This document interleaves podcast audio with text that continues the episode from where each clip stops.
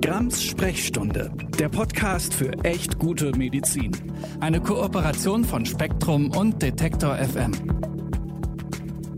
Hallo und herzlich willkommen zu Grams Sprechstunde, dem Podcast für echt gute Medizin. Hier ist mal wieder die Nathalie Grams, die Podcast-Ärztin eures Vertrauens, so hoffe ich zumindest. Und erstmal vielen, vielen Dank für euer Feedback. Ich habe so viel Positives über die Mailadresse sprechstunde.detektor.fm bekommen. So viele gute Themenvorschläge auch. Also ich denke, es gibt noch Hoffnung für echt gute Medizin. Und übrigens haben so viele geschrieben, sag mal, Nathalie, machst du jetzt gar nichts mehr gegen Homöopathie? Und nicht zuletzt deswegen Heute geht es um Homöopathiekritik, aber in einem weiteren Sinne. Dass Homöopathie nicht über den Placebo-Effekt hinaus wirkt, ist ja mittlerweile allgemein bekannt, möchte ich meinen. Sogar ein führender Homöopathiehersteller bezeichnete diesen legendären Satz kürzlich als geflügeltes Wort. Nee, ich möchte heute von meinem Gast wissen, ist Homöopathiekritik gelebter Humanismus? Ist sie aktiv praktizierte Rationalität. Aber bevor wir damit loslegen, noch ein Wort. Bewertet doch gerne meinen Podcast Gramm-Sprechstunde auf Apple Podcast. Und zwar gerne auch, bevor es nach dieser Folge erboste HomöopathInnen tun. Jetzt fangen wir aber an. Lieber Udo, lieber Udo Endroscheid, ich stelle dich vor als das Urgestein der Homöopathiekritik, als den Experten in Deutschland, was Homöopathiekritik angeht. Und jetzt kommst du. Magst du dich ah, erst einmal vorstellen? Das ist aber schon sehr viel der Vorschusslorbeeren. Ja, mein Name ist Udo Endroscheid und äh, nachdem ich als äh, Pensionär glaubte, nichts mehr zu tun zu haben, habe ich mich dem fruchtbaren Feld der Homöopathiekritik zugewendet. Und da bin ich jetzt schon so manches Jahr dabei. Erst so ein klein bisschen im Alleingang, aber nur kurze Zeit. Und dann bin ich zum Informationsnetzwerk äh, Homöopathie gestoßen. Mhm. Das war schon Anfang 2016, ist also jetzt schon richtig lange her. Und äh, seitdem bin ich da unterwegs und äh, auf etlichen anderen Schauplätzen auch. Ja, ich lese täglich von dir. Ja, mehr oder weniger. Ja. Passiert eben. Aber es ist im Kern, äh, bleibe ich bei der Homöopathiekritik und das hat auch seine Gründe und ich glaube, darüber werden wir genau gleich reden, wo die entscheidenden Punkte liegen, die mich und natürlich auch andere motivieren, Homöopathiekritik zu betreiben.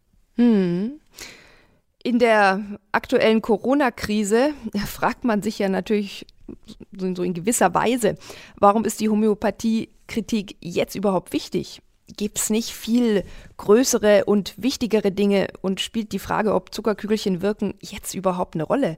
Das fragt man sich allerdings wahrscheinlich nur so lange, bis man die ersten Globuli-Empfehlungen gegen Covid-19 liest oder Brandbriefe von HomöopathInnen entdeckt in denen die den Zugang zu Intensivstationen fordern, um endlich einen Beitrag durch homöopathische Behandlung zu leisten und die Ehre der Homöopathie in dieser Krise und überhaupt zu retten.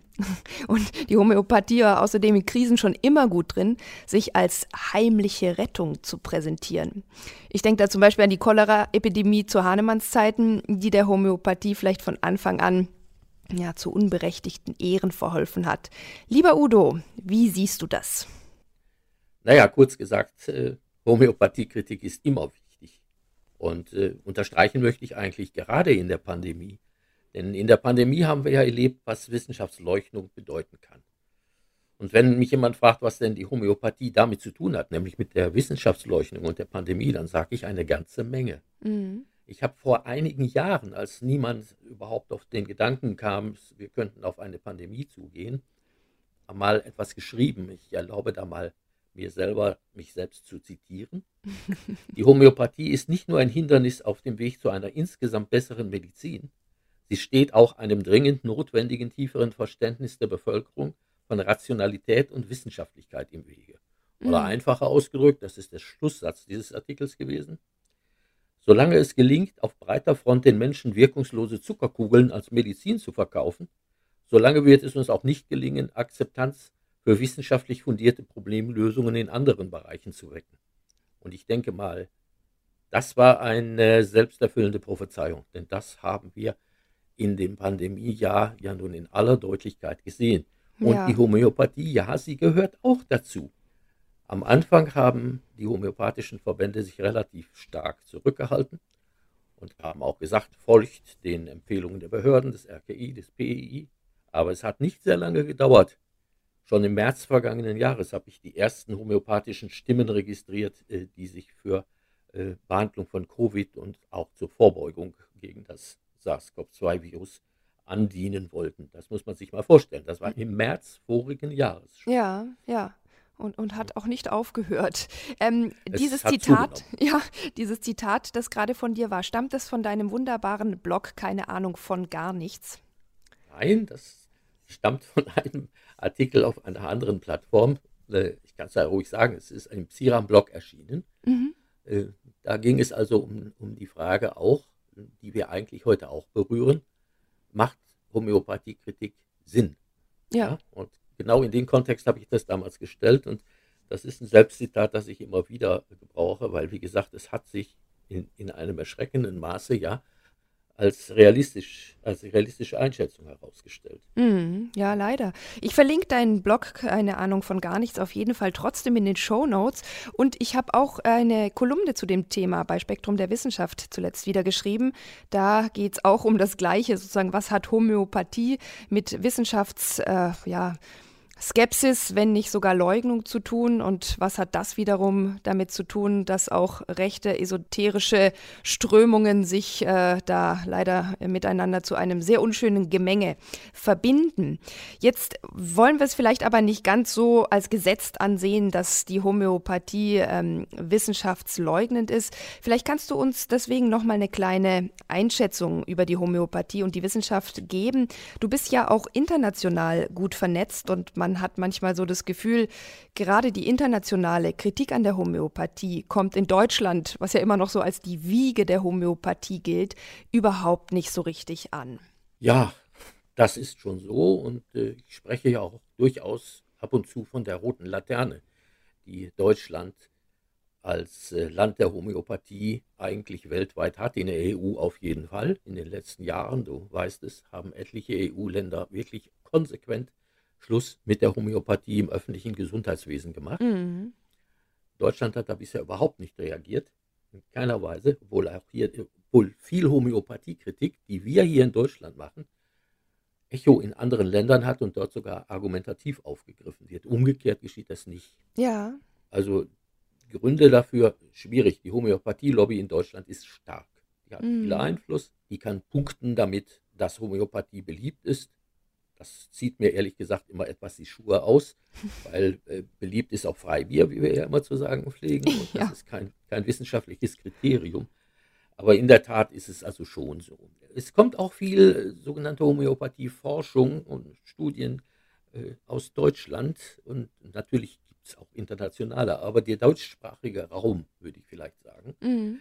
äh, der macht hier einen gewissen Vorreiter inzwischen. Also international gibt es natürlich Homöopathie mit Schwerpunkten.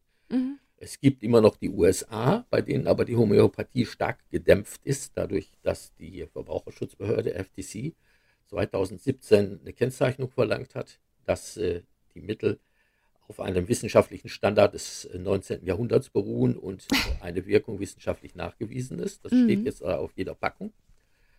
Äh, und zum anderen man wollte dort eigentlich noch mehr regulieren. Man mhm. wollte zumindest die niedrigpotenten äh, Homöopathika, die aus schädlichen Stoffen hergestellt werden, die bei uns zum Beispiel verschreibungspflichtig sind, mhm. die aber in der Praxis gar nicht verwendet werden. Die wollte man in den USA auch unter Aufsicht stellen. Da kam die Trump-Administration tatsächlich dazwischen und hat der FDA, der Food and Drug Administration, hier Knüppel zwischen die Beine geworfen, weil alles, was kein Markt ist und kein Wettbewerb, war da ja von übel. Vielleicht gibt es dann auch mal einen Anlauf. Aber die USA äh, haben sich also da schon sehr hervorgetan. Es laufen im Augenblick Verbraucherschutzprozesse gegen Homöopathie-Vertreiber, also nicht gegen Hersteller, sondern Vertreiber, äh, über, die, äh, über das Argument, ihr stellt Homöopathika unkritisch in eure Regale neben realen pharmazeutischen, getesteten, geprüften und zugelassenen Medikamente. Mhm. Äh, daraufhin wurden jetzt Walmart und äh, eine andere große Kette verklagt von den amerikanischen Verbraucherschützern. Man wird sehen, wie das ausgeht. Das sind natürlich ja. auch alles nur kleine Schritte. Ja, ja, aber hier in Deutschland, naja gut. Wir, wir wollen doch die Homöopathie, in Deutschland in den Drogeriemarkt bringen. Also insofern. Ähm, naja, du weißt ja, was Drugstore in Amerika bedeutet. Ja, ja, ja. Da kriegst du auch, äh, naja, Oxycodin vielleicht nicht gerade, aber ja. leichtere äh, Opiate kannst du da aus dem Regal holen. Ne? Ja, aber ich verstehe dich richtig. Wir wollen sozusagen eigentlich ja viel mehr sehen von solchen Aktionen, ähm, weil der wissenschaftliche Sachstand so klar ist. Ja. Äh, vielleicht kannst du den noch mal in ein, zwei Sätzen zusammenfassen. Ja, natürlich. Das, darauf muss man ja kommen. Es wird ja immer so getan, als gäbe es eine wissenschaftliche Diskussion zur Homöopathie. Und äh, die Homöopathen betreiben ja auch eine Art von Propaganda, die ja sogar noch weitergeht, die stramm behauptet, es gäbe wissenschaftliche Nachweise. Mhm. Die gibt es nicht. Der Trick bei den Behauptungen der Homöopathen ist allermeistens, dass sie mit einzelnen Studien ankommen und winzigen Studien, die methodisch teilweise auch nicht so einwandfrei sind, auf jeden Fall aber zu klein, aber wie auch immer. Mhm. Aber die spielen gar keine Rolle. Worauf wir achten müssen, das ist die sogenannte Gesamtevidenz. Und die Gesamtevidenz ist die Gesamtschau auf das gesamte vorhandene Studienmaterial. Mhm. Und das muss jetzt nicht zusammenaddiert werden, sondern systematisch bewertet. Denn also. eine Studie kann der letzte Müll sein, mhm. eine kann halbwegs belastbar sein und die darf ich also nicht aufaddieren. Ja. Das wäre ein großer Fehler. Und es gibt seit 1991, seitdem wir etwa nach den Prinzipien der evidenzbasierten Medizin arbeiten, also mhm. konsequent, ohne Vorbehalte, ohne Vorannahmen, statistisch auswerten, was klinische Anwendungsstudien uns sagen. Da gibt es elf große Reviews, also zusammenfassende Arbeiten, die insgesamt fast das gesamte Gebiet der Studien zur Homöopathie abdecken. Übrigens Einige auch solche, die von, von, Homöopathen von durchgeführt wurden, ja. Etliche von Homöopathen, sogar wichtige von Homöopathen. Und mhm. alle diese elf Studien liefern kein Ergebnis, das man als belastbare Evidenz für die Homöopathie bezeichnen könnte. Mhm. Das ist eine Studienlage oder eine Evidenzlage, wie wir sie für viele Dinge in der äh, normalen Medizin noch gar nicht haben. Ja. Und der Irrtum dahinter ist ja, dass immer nach noch mehr Studien gerufen ja. und der Eindruck erweckt wird, Homöopathie sei überhaupt nicht erforscht. Das ist ein Riesenirrtum. Homöopathie ist sehr intensiv beforscht und zwar nicht nur 1835, äh, wo die homöopathische Forschung anfing mit einem Fehlschlag, mhm. nämlich mit dem Kochsalzversuch, ja, sondern bis heute. Das letzte große Review ist von 2019 und mhm. die Forscher dort kommen zu dem Ergebnis, dass wenn man die gesamte zurückliegende Studienlage einmal mit betrachtet, dann kann man eigentlich nur zu dem Ergebnis kommen, diese Wirkungen sind alles Zufallsergebnisse und das lässt sich eben nur so deuten, dass Homöopathie Placebo ist. Wie gesagt, das ist sogar das Ergebnis eines großen Reviews, einer Zusammenschau der vorhandenen Studien. Die ja. wissenschaftliche Lage ist eindeutig und kein Wissenschaftler hat eigentlich mehr Lust, sich mit dem Thema Homöopathie überhaupt zu befassen. Ja, außer in Bayern. Aber wir wollen ja in diesem Podcast genau deswegen, weil die wissenschaftliche Lage so eindeutig ist oder so eindeutig gelesen werden könnte, wenn man denn wollte, äh, weit über die reine Homöopathie oder Globuli-Kritik rausgehen? Weil die kann man ja zum Beispiel auf äh, so vielen Seiten des Informationsnetzwerks ja. Homöopathie, auf äh, Susannchen braucht keine Globuli oder auch unserer Online-Enzyklopädie Homöopedia ähm, nachlesen. Jetzt habe ich unserer gesagt, weil ich ja auch mal Teil des Informationsnetzwerks ja. Homöopathie war. Aber das packe ich euch alles in die Shownotes. Wir wollen heute ein bisschen weitergehen, quasi das Thema größer machen. Wir haben es ja schon angesprochen wir beide sehen das so, dass die Homöopathie quasi ein Symbol ähm, von Wissenschaftsleugnung ist. Vielleicht manchmal sogar von Wissenschaftsfeindlichkeit. Und ich sage ja oft, äh, Homöopathie ist zumindest oder kann der Einstieg zum Ausstieg aus dem rationalen, aus dem kritischen Denken sein. Ich brauch's dich wahrscheinlich gar nicht zu fragen, aber das siehst du auch so, oder? Ja, ich sagte ja schon am Anfang, dass ich die Homöopathie geradezu als Musterbeispiel dafür ansehe, wie man den Menschen kritisch wissenschaftliches Denken ja geradezu austreibt. Mhm. Ja? Durch Ja, auch das durch ganze die- Umfeld, das man schafft. Ja? Auch durch die medizinische und gesetzliche äh, Akzeptanz Ja, ähm, ne? muss man ja schon fast glauben, dass da was dran ist und, und Ja, eben, hinterfragt ne? gar nicht Es- unbedingt sie genießt kritisch. öffentliche Reputation. Aus Mhm. vielen Gründen. Nicht zuletzt dadurch, dass der Gesetzgeber sie unter privilegierten Bedingungen als Arzneimittel laufen lässt. Das ist Ja. ein völliges Unding. Die Kassenerstattung hängt davon ab, schafft aber zusätzliche Glaubwürdigkeit. Wie oft haben wir schon gehört, ja, wenn es die Kassen erstatten, muss da ja was dran sein. Nein, muss nicht. Muss Man für das Marketing die- der Kassen, ja. Ja, ne? man darf aber die, äh, die, die Homöopathie auch gar nicht so isoliert dabei sehen. Das Mhm. Problem ist, dass die Menschen von denen, die von der Homöopathie profitieren, ja auch gar nicht über deren wirkliche Grundlagen aufgeklärt werden. Und wenn wir das äh, machen würden, wir machen das ja, aber wenn das wirklich auch in der Werbung herauskäme und wenn der Gesetzgeber das mal äußern würde, dann würde sich viel ändern, auch im öffentlichen Bewusstsein. Ja. wir sprachen gerade von, schon von den amerikanischen Skeptikern.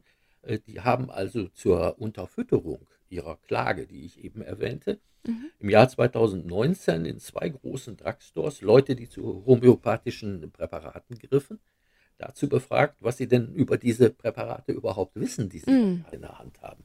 Da hat, obwohl auf den Packungen diese Bemerkung nach dem wissenschaftlichen Stand des 19. Jahrhunderts, kein Mhm. Wirkungsnachweis, draufsteht, die meisten Leute nicht gewusst, was sie da kaufen. Ja. Und die wurden dann kurzerhand aufgeklärt von den Interviewern. Und die Ergebnisse dieser Umfrage, die sind also frappierend. Da haben unglaublich viele Leute an Ort und Stelle wirklich ihren Ohren nicht getraut, was ihnen da erklärt wurde. Na gut, das ist ja hier, das sieht man hier ja auch immer wieder. Die meisten Es- Menschen verwechseln. Die Homöopathie mit Naturheilkunde und glauben, das ist einfach sanft und aktiviert im Zweifel noch das Immunsystem. Also da ist ja auch wirklich viel äh, Werbung ähm, über Jahrzehnte nicht ohne Erfolg geblieben. Halt, ich finde es keinen positiven ähm, Erfolg, weil es die Fakten eben verklärt und Also es verschleiert. War ein gigantischer Marketingerfolg, in so breiten Schichten der Bevölkerung äh, das Bewusstsein zu verankern, Homöopathie habe etwas mit ernsthaft betriebener Medizin zu tun. Hm, ja, oder Das mit der- das sanfter der Medizin. Das finde ich ja immer noch viel schlimmer, wenn es dann so, ja, es gibt halt harte Medikamente und sanfte Medikamente. Nee, es gibt wirksame und unwirksame. Es gibt äh, indizierte und nicht indizierte Medikamente.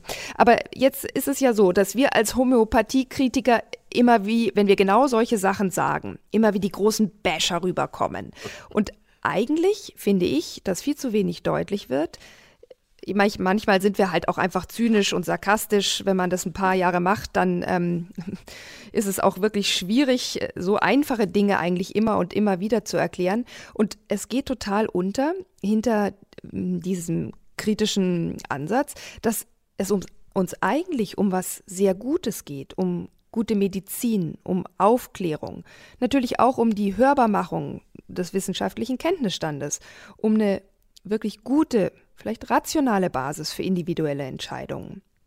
Und in diesem Sinne ist aus meiner Sicht, ich gehe echt so weit, das zu sagen, die Homöopathiekritik gelebter Humanismus. Es geht wirklich um was ja sehr menschenfreundliches. Wie siehst du Ja, das? auf jeden Fall. Ich, ich würde auch so hochgreifen, wenn ich das mal so ausdrücken darf. Denn äh, warum machen wir das? Es ist ja nun wahrlich nicht Vermögens, äh, vergnügungssteuerpflichtig. in der Vermögenssteuer auch nicht. Homöopathiekritik. Vermögenssteuer auch nicht.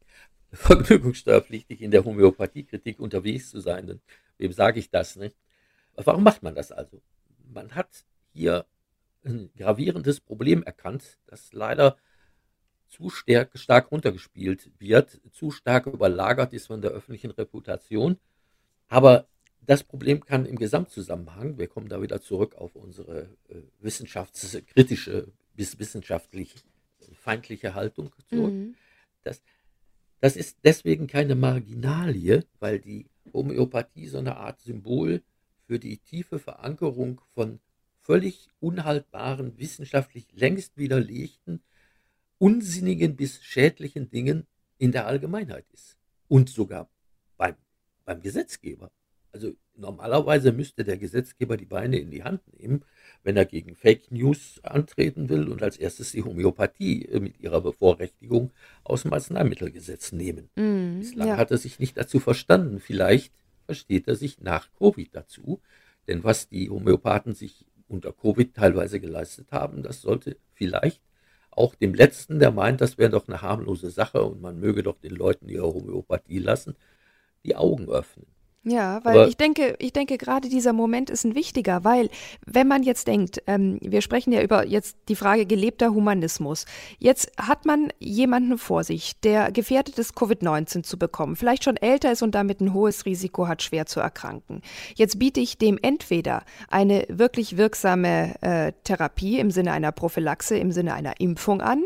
Vielleicht äh, biete ich ihm auch gute Notfallmedizin an, so er denn erkrankt. Und auf der anderen Seite biete ich ihm nachweislich wirkungslose Zuckerkügelchen an und das soll jetzt irgendwie gleichwertig sein oder eine Alternative sein oder vielleicht der sanftere Weg. Äh, das ist doch wirklich eigentlich, wenn man es auf diesen Vergleich runterbricht, so eindeutig, dass es sich hier auch in der Homöopathiekritik um den ganz konkreten Abwehr von Schaden von Menschen handelt. Dass wir wirklich ja auch versuchen, ähm, hier die Menschen darauf aufmerksam zu machen, dass man vielleicht bei einem leichten Husten, Schnupfen das als Placebo für sich in Anspruch nehmen kann.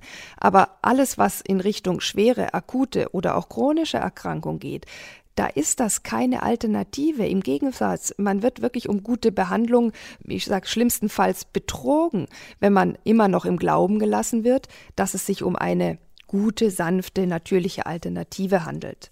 Und ich habe es schon gesagt, ich habe neulich eine Kolumne geschrieben, dass sich die Wissenschaftsleugung sogar dann auch noch äh, mit, mit rechten Tendenzen, mit einer Obrigkeitsablehnung oder Querdenkertum und vielen weiteren bedenklichen Strömungen verbinden kann. Also Pia Lamberti, die ja viel auch zu Verschwörungsmythen forscht, sagt ja immer so, ich sage es ein bisschen in meinen eigenen Worten, wer an den einen Blödsinn glaubt, glaubt einfach auch leichter an den nächsten. Und da sind wir dann schon echt super weit weg von sanfter individueller Medizin, gegen die man im Zweifel ja äh, gar nichts hat. Und in dieser Krise sehen wir, finde ich, die besondere Gefahr dieses postfaktischen, also diese Abkehr von Fakten. Und ich habe ja immer noch die Hoffnung, ich bin ja ein, ein positiver, optimistischer Mensch, ähm, dass die Chance besteht, dass wir uns genau in dieser Krise und genau weil uns das jetzt so deutlich vor Augen geführt wird, weiterentwickeln. Und da frage ich mich, teilst du, teilst du meinen Optimismus, dass wir den Menschen vielleicht gerade durch diese Krise, durch die Bedrohung klar machen können, guck mal, so wichtig ist Wissenschaft, so wichtig ist es zu unterscheiden zwischen Wissen und Glauben, zwischen Wissenschaft und Erfahrung. Haben wir eine Chance? Ja, also ich würde sagen, ich habe die Chancen schon mal höher eingeschätzt. Mhm. Also die Pandemie hat mich teilweise in ihren Auswüchsen schockiert. Aber der humanistische Ansatz dabei, der besteht ja darin, dass wir jetzt dabei ja nicht tatenlos zuschauen können mhm. wollen. Das geht ja gar nicht. Also ich persönlich fühle also eine Verpflichtung, mein Wissen hier irgendwie einzubringen, die Leute aufzuklären, vor allen Dingen in einem solchen Extremfall wie bei der Homöopathie, wo also der wissenschaftliche Konsens so eindeutig ist und man die Homöopathen weiterhin agieren lässt mit dem Etikett Medizin. Mhm. Aber ich glaube, es bleibt uns ja auch gar nichts anderes übrig, als optimistisch zu sein.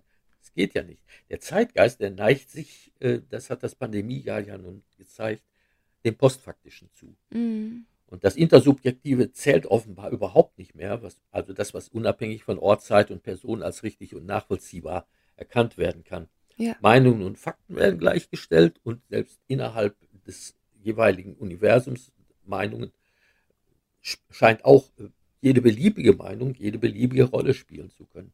Ich habe auch mich immer darum bemüht und bin da längst noch nicht am Ziel angekommen zu verstehen, wie eine solche Denkweise bei vielen Menschen als legitim und teilweise selbstverständlich gilt. Es ist aber so. Mhm. Und äh, wenn wir hier diese Geschichten haben, wenn wir mit Fakten Meinungen gegenübertreten und uns wird Verletzung der Meinungsfreiheit vorgeworfen. Ja, das, das ist der jedes Mal immer fast Das ist, das ja, ist in der Tat der nächste Punkt, den ich ansprechen wollte, weil wir hören das ja, dass gerade aus den Kreisen ähm, immer wieder laut wird, man dürfe ja wohl gar nichts mehr sagen und die Homöopathie würde unfair in den gleichgeschalteten Mainstream-Medien behandelt.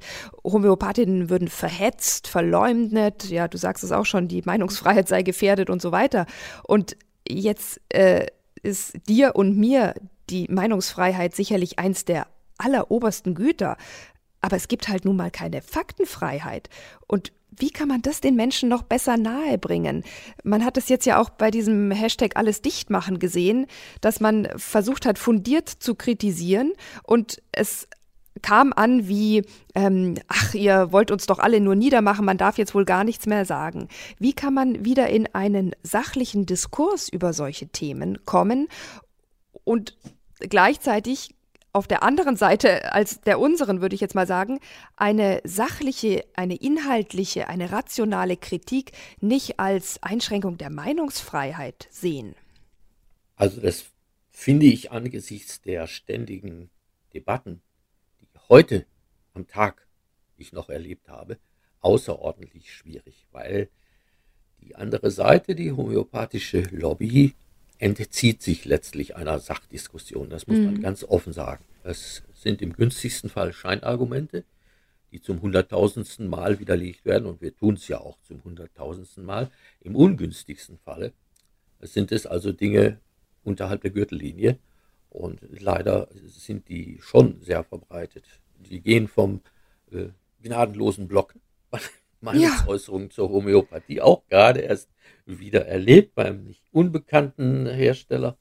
Äh, aber dann geht es weiter mit, mit, mit der Imaginierung von irgendwelchen, äh, ja, wie soll ich sagen, dunklen Absichten bei den Kritikern. Du kennst das. Äh, mhm. Äh, hinter uns stehen ja bekanntlich Mächte mit unbegrenztem Einfluss und ebenso unbegrenztem, und unbegrenztem Gehalt. Du weißt doch, Udo. Ja, ja komme ich auch noch drauf. Ne? Unausrottbar ist eben diese Legende von den Mietfedern von Big Pharma. Ne? Wem ja. sage ich das? Ne? Aber der zentrale Punkt ist eben, all das alles hat mit einer faktenbasierten, nachvollziehbaren, argumentativen Debatte genau gar nichts zu tun. Mhm. Und ist selber äh, noch nicht mal belegbarer Fakt, weil falscher Fakt. Das muss ja. man natürlich ganz klar sagen.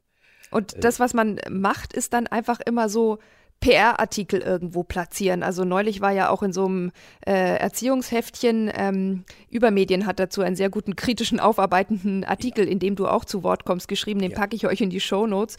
Ähm, in diesem Elternheftchen waren dann einfach äh, x HomöopathInnen, die angeblich auf die kritischen Fragen der bösen KritikerInnen reagiert haben. Und Übermedien hat so schön geschrieben, es gibt jetzt also eine Steigerung von krudem Journalismus, nicht mehr False Balance, sondern No Balance. Also es war dann sozusagen keinerlei Kritik äh, in diesem Artikel äh, zu, zu hören oder zu lesen. Und da denke ich mir dann immer so, hm, also wie gleichgeschaltet sind denn die Medien jetzt, wenn solche Artikel erscheinen? Also, weil du ja eben sagst, es sind keine Fakten. Ähm, klar ist die allgemeine äh, Homöopathie-Kritik äh, auch in den Medien breiter geworden, weil eben, du hast es vorher schon gesagt, ähm, viele Wissenschaftler, aber eben auch viele JournalistInnen verstanden haben, wie die Faktenlage ist. Und darüber wird dann eben auch geschrie geschrieben. Geschrien, ja, wird eher auf der anderen Seite, leider. Ja, dieses Schreien auf der anderen Seite, das hat natürlich damit zu tun, dass die Homöopathie 40 Jahre lang uneingeschränkte Lufthoheit über die Medien hatte. Mhm. Ja, bis vor sieben, acht Jahren hast du so gut wie keine homöopathiekritischen Berichterstattungen gefunden, in keinem Medium, sei es Print, sei es Rundfunk, Fernsehen, nirgends. Gibt's mhm. nicht. Es gibt ganz vereinzelte Artikelchen, äh, die sich mal kritisch mit dem Thema auseinandergesetzt haben. Aber äh, die Lufthoheit der Homöopathen war unbestritten. Und es ist natürlich schon eine schlimme Sache, wenn man die Lufthoheit verliert oder zu verlieren droht. Und ja, kann man ja auch verstehen, dass man ja, sich dann erstmal getroffen fühlt. Ich meine, keiner weiß das besser als ich. Äh, ich glaube, es ist ja öffentlich ja. bekannt, wie es mir ging, als mir das aufgefallen ist, dass diese Hoheit äh, einfach durch die Faktenlage gebrochen wird. Und ich, ich finde ja immer noch, dass dass auch dieses Gefühl zunächst mal total verständlich ist, auch dass man wütend wird, dass man äh, ja von mir aus schreit und dass man einfach sagt, das ist doch ungerecht, ich glaube daran, mir hat es geholfen und das ist doch einfach was Wertvolles. Äh, warum soll mir das jetzt weggenommen wird, werden? Ich verstehe all diese Gefühle. Die Frage ist, ähm, was ist der Endpunkt dieses Zustandes? Ist es ein emotionales äh, Hassen und, und ähm, innerliches Verwirrtsein oder kann man das überführen in ein strukturiertes, stringentes, rationales drüber nachdenken, ach Mensch, könnte der andere Standpunkt nicht vielleicht berechtigt sein? Was sind denn die Argumente? Okay, schaue ich mir mal an. Und ich bin auch immer noch der Überzeugung, dass auf dem Boden der Tatsachen viel zu wenig Glitzer liegt, aber dass er eben auch einen festen Stand bietet. Ich sage das immer wieder und letztlich bin ich auch auf diesem festen Boden gelandet und muss sagen, das hat mir auch in vielen anderen Lebensbereichen dann echt gut getan zu wissen, Moment mal, ich verfüge über ein funktionierendes, rationales, analytisches Denken und das kann ich zum Beispiel auch nutzen, wenn mir mir irgendeine heiße Meldung im Internet begegnet und ich teile die dann nicht sofort weiter über meine sozialen Kanäle, sondern ich check erstmal die Fakten. Ich gucke erstmal bei einem Faktenchecker wie korrektiv nach, wenn ich irgendwie unsicher bin. Ich berate mich vielleicht mit ExpertInnen und lasse mich aufklären, wenn ich etwas nicht weiß. Und deswegen würde ich sagen, ja, der Prozess ist schmerzhaft, aber man gewinnt auch wirklich was dabei. Und jetzt geht es ja hier im Podcast um echt gute Medizin. Deswegen habe ich noch eine allerletzte schnelle Frage für dich, weil wir leider schon am Ende unserer Zeit angekommen sind. Ich weiß, du und ich, wir könnten uns auch, wir müssen mal so ein Alles gesagt Podcast miteinander machen. Der wird dann, dann mieten äh, wir das Internet, ja. sieben, acht Stunden, ja. Ähm, ähm, macht Homöopathie Kritik die Medizin besser. Man muss uns ja nicht zustimmen in der Frage, dass sie gelebter Humanismus ist. Ja, das haben wir natürlich jetzt bewusst auch ein bisschen ähm, überspitzt hochgegriffen. Aber macht sie die Medizin besser? Ja, der gelebte Humanismus damals ist ein individueller Standpunkt, aus dem ich auch äh, meine Arbeit für die Homöopathiekritik rechtfertige, mhm. Äh, weil mir ja auch oft, oft, unterstellt wird, ich hätte nichts anderes zu tun oder würde Geld dafür kriegen. Mhm. Ist natürlich wirklich nicht so. Aber es zu ist deiner ein, Frage. Es ist ein Ideal, das man verfolgt, ne? Eine ideale, ja, das, das ideelle Ideal, Motivation, ja. ja. Mhm. Aber zu deiner Frage, mhm. ob die Homöopathiekritik die Medizin besser macht, und da möchte ich klar sagen, ja, denn sie ist imstande, die Gesundheitskompetenz der Menschen zu verbessern. Mhm. Es würde auch ein Stück Wissenschaftsignoranz verschwinden, wenn der Propagierung von Homöopathie als medizinisch relevant ein Ende gesetzt würde. Wir wollen ja keine Homöopathie verbieten. Sie kann in, in der Drogerie, wir hatten das Thema ja gerade schon, weiter vertrieben werden. Kein Arzt ist gehindert, im Rahmen seiner Therapiefreiheit Homöopathie anzuwenden. Ich finde das sehr bedenklich und bin auch dagegen, aus vielen komplizierteren Gründen, als mhm. wir sie hier darlegen können. Aber die Homöopathie wird nicht verschwinden. So realistisch sind wir Kritiker ja ohnehin. Aber die Medizin würde besser. Denn die Ärztekammern bewegen sich ja glücklicherweise auch in die Richtung. Ja. Die wissenschaftlichen Publikationen nach meinem Empfinden auch. Also nicht nur die normalen Medien. Ne? Mhm. Und äh, etwas davon, dass diese, diese Bewegung langsam stattfindet, dass dieser Block sich verschiebt, schreibe ich durchaus der wissenschaftlich fundierten Homöopathiekritik zu, wie sie von dir ja praktisch angestoßen wurde und wie das INH sie betreibt. Ähm, aber was sich eben nicht bewegt, ist im Augenblick der Gesetzgeber. Und das brauchen wir, solange Homöopathika Arzneimittel im Sinne des Arzneimittelgesetzes ist, mit allen Folgen auch für die Sozialgesetzgebung. Das hängt ja alles da dran. Mhm. Solange wird man die öffentliche Reputation haben. Und da stößt selbst die sachliche Aufklärung meines Erachtens an Grenzen. Wenn ja, wir da weiterkämen, dann wäre das ein gewaltiger Schritt nach vorn. Und um das nochmal ganz zum Schluss aufzugreifen, was du gerade gesagt hattest, wir sind die Buhmänner, ja, und wir werden auch so von der Homöopathie hingestellt. Wir sind diejenigen, die den Leuten die Homöopathie wegnehmen wollen. Mhm. Nee, das wollen wir gar nicht. Erstens wollen wir sie ja sowieso nicht wegnehmen, auch nicht verbieten oder so. Und zweitens, wir wollen ihnen ja was geben. Das ist aber nicht, besteht nicht aus Zucker und ist nicht süß. Mhm. Das ist nämlich Redlichkeit und Ehrlichkeit in der Medizin. Und das ist auch wirklich nicht zu hoch gegriffen. Ja. Die Homöopathie ist ein Fanal dafür, dass eben nicht an allen Ecken und Enden Redlichkeit und Ehrlichkeit in der Medizin vorherrscht. Ja, Das ist ein wunderschönes Schlusswort, lieber Udo. Ich möchte das ähm, eigentlich fast gar nicht überreden und tu's doch, weil ich denke, dass ähm, das auch für mich immer noch der wichtigste Punkt ist, dass es auch wirklich nicht darum geht, etwas schlecht zu reden, sondern etwas klarzustellen. Und meines Erachtens ziehen noch viel zu viele Menschen äh, die Grenze zwischen Medikamenten oder in der Medizin zwischen angeblich natürlich und äh, chemisch äh, pharmazeutisch. Und was wir, glaube ich, alle noch viel mehr tun dürfen, ist die Grenze zwischen wirksam und unwirksam zu ziehen, weil davon hängt im Zweifel unser Leben ab, unsere Gesundheit ab und natürlich auch unser Wohlbefinden. Und insofern mag diese Krise eine Art Zerspiegel für die Wichtigkeit dieses Themas sein. Und ich hoffe wirklich, dass wir bei all dem Negativen, was wir im Moment ertragen müssen, auch ein paar wenige kleine positive Punkte mitnehmen und sei es nur, dass wir tatsächlich, so wie du auch sagst, ein bisschen mehr Gesundheitskompetenz mitnehmen und ein bisschen mehr Abwägungsvermögen zwischen rationalen und irrationalen Ansätzen in der Medizin. Insofern, lieber Udo, bedanke ich mich ganz herzlich, dass du heute bei mir warst. Ich wünsche dir vor allem Gesundheit und gute Medizin. Nathalie, ganz herzlichen Dank, dass ich dabei sein durfte. Noch ein kleiner Hinweis zum Schluss. Hinter diesem Podcast steckt echt viel Arbeit. Nicht nur meine Arbeit, sondern auch die von Spektrum und meinen Kolleginnen und Kollegen vom Podcast Radio Detektor FM. Wenn euch dieser Podcast und die Arbeit vom Podcast Radio Detektor FM gefällt, dann freuen wir uns, wenn ihr uns unterstützt. Das geht auf ganz unterschiedliche Weise. Schaut gern mal für mehr Infos auf detektor.fm slash danke vorbei. Vielen Dank.